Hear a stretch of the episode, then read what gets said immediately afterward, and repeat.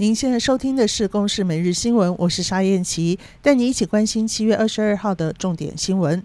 中度台风烟花昨天晚间八点半发布海上台风警报，不过由于它的路径往北修正，偏离台湾，因此预估最快今天半夜才有可能发布陆上台风警报。受到台风外围环流的影响，北台湾降雨会越来越明显。星期五、星期六台风最接近的时候，北部山区不排除会有豪雨等级以上的雨量。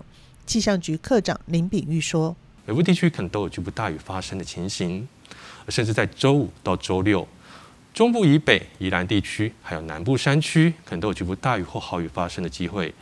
特别又是我们刚刚提到的，在北部山区，也不排除会有豪雨等级上的雨量。财政部公布全国非自住住宅房屋税及归户统计，今年有五十万两千人持有非自住房屋，持有三户以上的非自住房屋者逐年下降，真正的囤房大户有减少的趋势。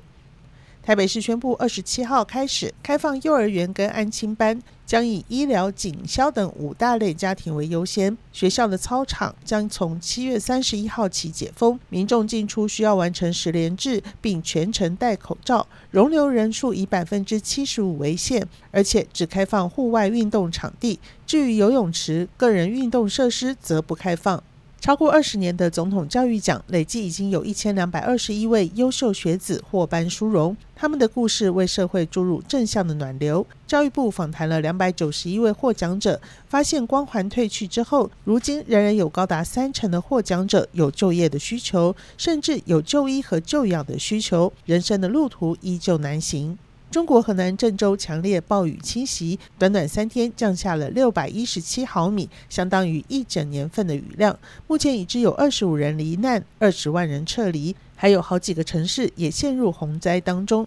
河南省气象台表示，二十一号深夜降雨强度仍然很大，郑州暴雨，局部地区大暴雨。郑州大学第一附属医院因为停电，呼吸器无法运作，迫使医护人员手动运转帮助病患呼吸。目前已经有超过六百名病患转院。以上由公视新闻制作，谢谢您的收听。